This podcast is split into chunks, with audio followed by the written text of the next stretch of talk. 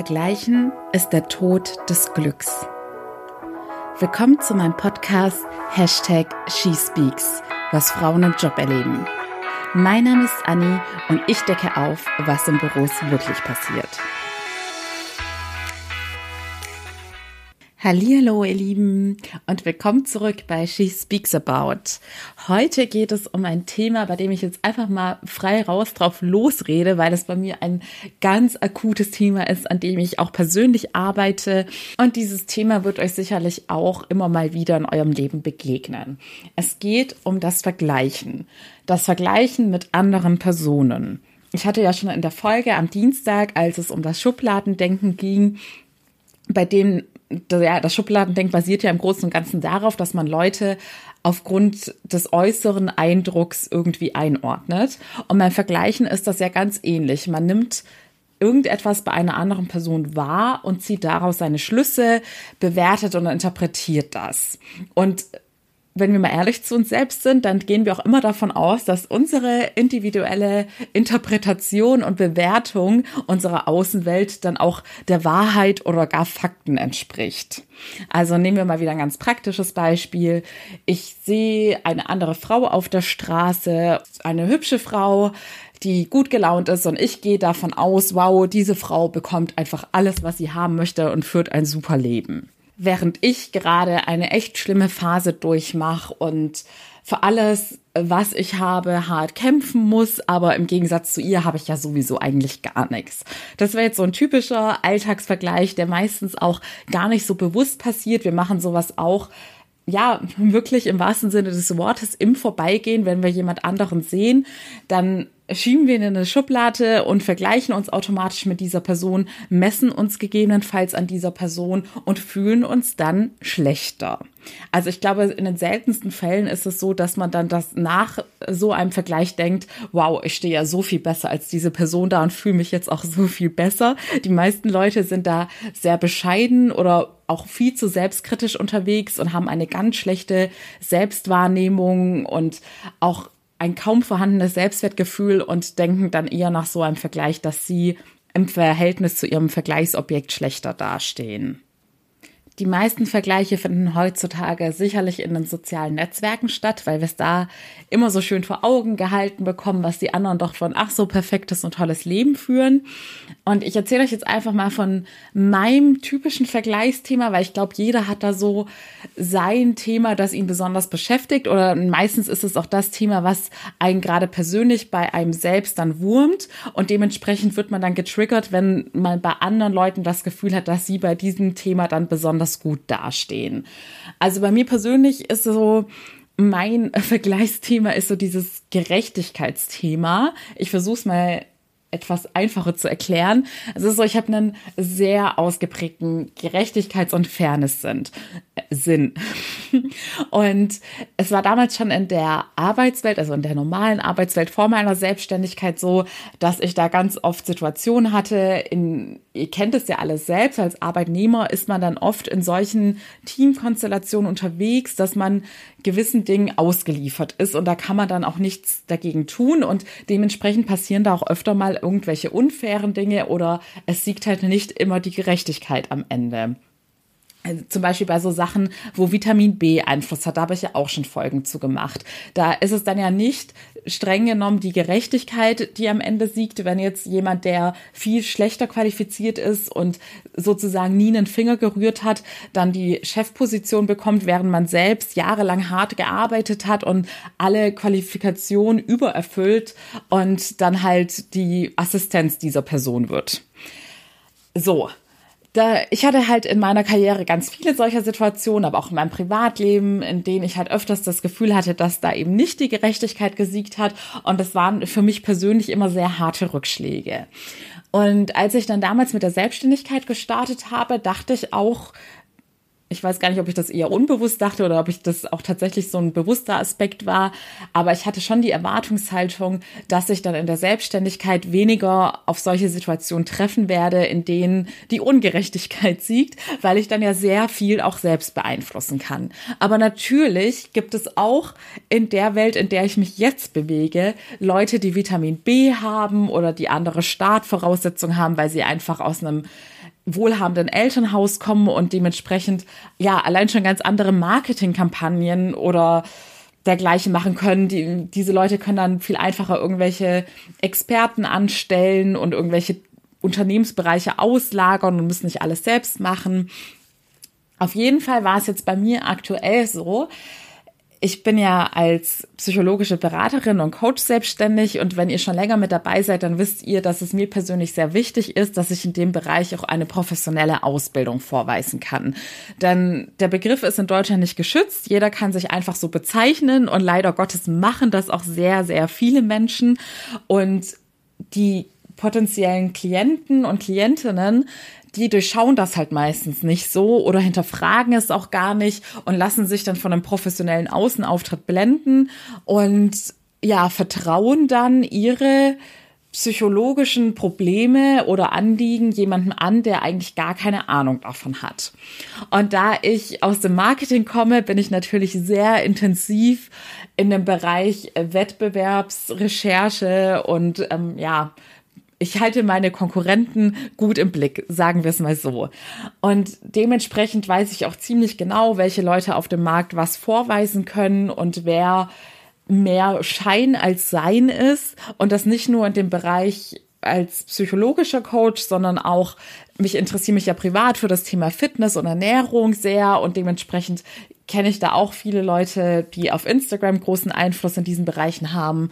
Und da gibt es auch gravierende Unterschiede. Gerade das, äh, der Bereich Fitness und Ernährung ist meiner Meinung nach ein genauso verantwortungsvoller Bereich wie das Thema Psychologie, weil man da einfach so viel Verantwortung sein gegen Klienten gegenüber hat, denn man kann bei der Ernährung so viel Gesundheitsschädliches machen, genauso beim Thema Fitness. Und da finde ich es genauso schlimm und wirklich eigentlich, ja, meiner Meinung nach sollte das auch strafrechtlich verfolgt werden, wenn Leute sich da als Fitness- oder Ernährungscoach ausgeben, ohne da eine professionelle Ausbildung vorweisen zu können.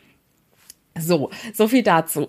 Das ist die Ausgangssituation. Und ich habe halt in den letzten Wochen vermehrt mitbekommen, dass Personen, die in demselben Bereich wie ich unterwegs sind oder eben halt aus diesem Fitness- und Ernährungsbereich, dass diese Personen ich sage jetzt mal vermeintlich, das ist nur mein Blick von außen. Man kennt nie aus der Außenperspektive oder aus meiner Perspektive werde ich ja nie die volle Wahrheit kennen. Aus meiner Perspektive haben diese Personen Erfolge eingeheimst, die ihnen bei weitem nicht zustehen. Also sei es jetzt eine offizielle Anerkennung in Form von einem Wettbewerb oder einem Preis, also dass wirklich die Person von außen irgendwie auch noch Bestätigung für ihre nicht vorhandene Leistung bekommen haben oder dass diese Leute besonders viele neue Klienten bekommen haben, obwohl sie nichts dafür getan haben. Also ich rede jetzt wirklich von Personen, die lauter Fake-Follower haben, die gar keine Ausbildung haben und sich einfach schon als professionellen Coach ausgeben. Und sowas hat mich halt ganz, ganz arg getriggert und auch sehr runtergezogen, weil ich halt eben jetzt schon anderthalb Jahre so extrem hart an ganz vielen Dingen arbeite und besonders viel Wert drauf lege, immer, immer besser ausgebildet zu sein und meinen Klienten das Beste anbieten zu können, weil ich niemals irgendwas ohne Hand und Fuß verkaufen könnte. Ich möchte den Leuten ja wirklich helfen.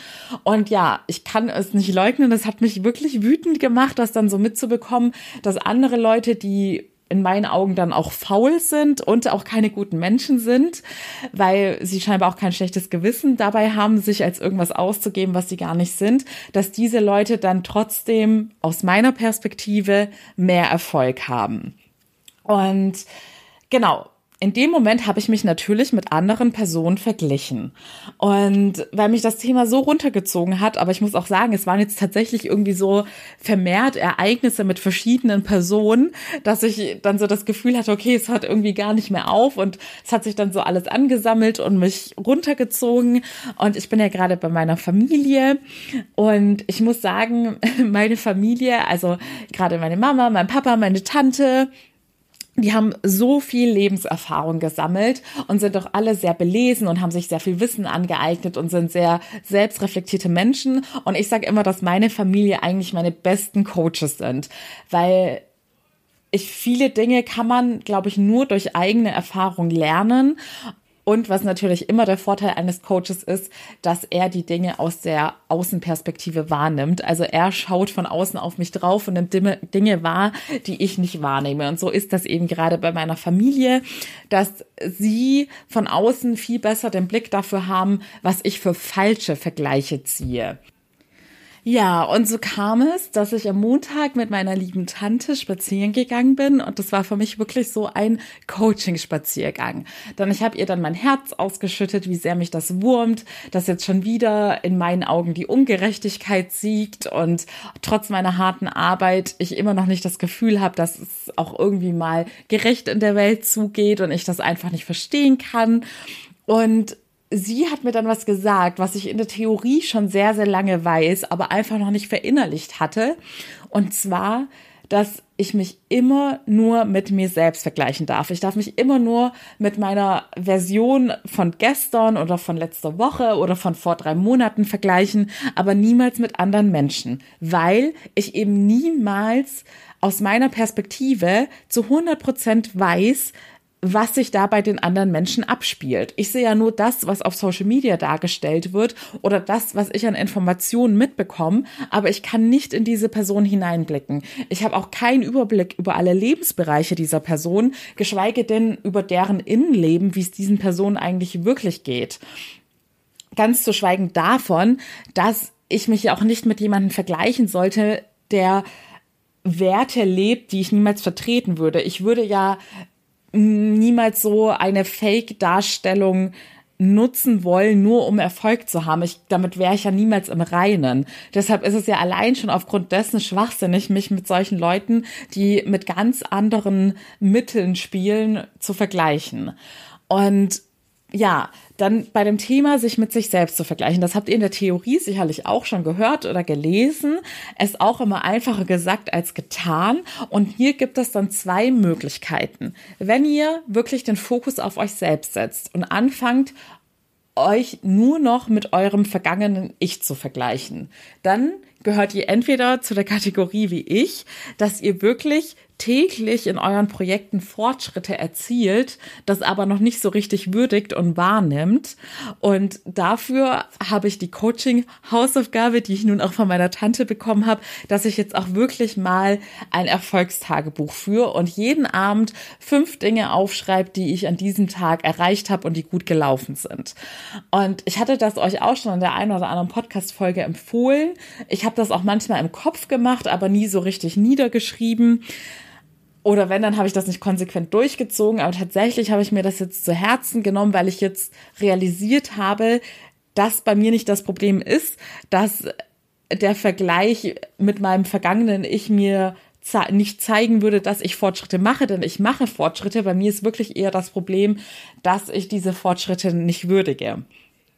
Oder ihr kommt jetzt zu einem Aha-Moment, weil ihr zu Kategorie 2 gehört, dass wenn ihr anfangt, euch mit eurem vergangenen Ich zu vergleichen, dass ihr dann realisiert, ups, ich mache bei meinem Problembereich oder bei dem Bereich, in dem ich mich eigentlich weiterentwickeln möchte und der Bereich, in dem ich mich immer mit anderen vergleiche, mache ich gar keine Fortschritte, weil ich meinen Arsch nicht hochkriege und mich zwar permanent darüber aufrege, mich unzufrieden fühle und mir das auch dementsprechend dann Energie raubt und mich immer weiter runterzieht, wenn ich das bei anderen Leuten sehe, wie gut es da ist oder wie gut es da läuft, aber ich tue nichts dafür, dann sollte das jetzt so ein Wachrüttelmoment für euch sein, in dem ihr realisiert, dass ihr ins Machen kommen müsst.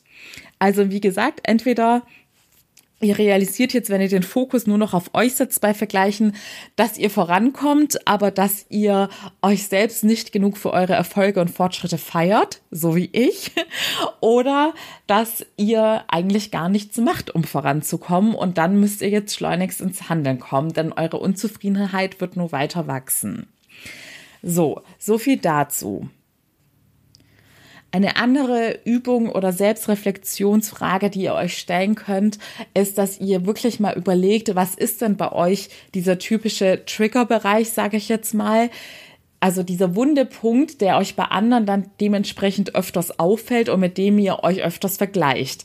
Denn gerade als ich dann in Vorbereitung auf die Folge auch nochmal mit meiner Tante geredet habe, habe ich dann äh, Genau, dann habe ich ihr nochmal mein Beispiel erläutert, dass ich jetzt in der Folge dieses Beispiel mit der Gerechtigkeit nennen werde, weil das ja so mein Wunderpunkt ist. Und sie meinte dann, ja, aber es gibt ja auch bei anderen Leuten, die haben zum Beispiel ihren Fokus auf Vergleiche im Äußeren, das, weil sie da unzufrieden sind. Zum Beispiel das Thema Zähne. Und da musste ich dann erstmal lachen und dann fiel mir auf, Moment mal, ich darf da gar nicht drüber lachen, nur weil das bei mir jetzt kein Problemthema ist und ich mich nie mit diesem Thema beschäftigt habe, weil es einfach nie ein Bereich war, in dem ich irgendwie unzufrieden war, obwohl ich übrigens als Kind richtige Hasenzähne hatte und mein Papa mich immer Bugs Bunny genannt hat.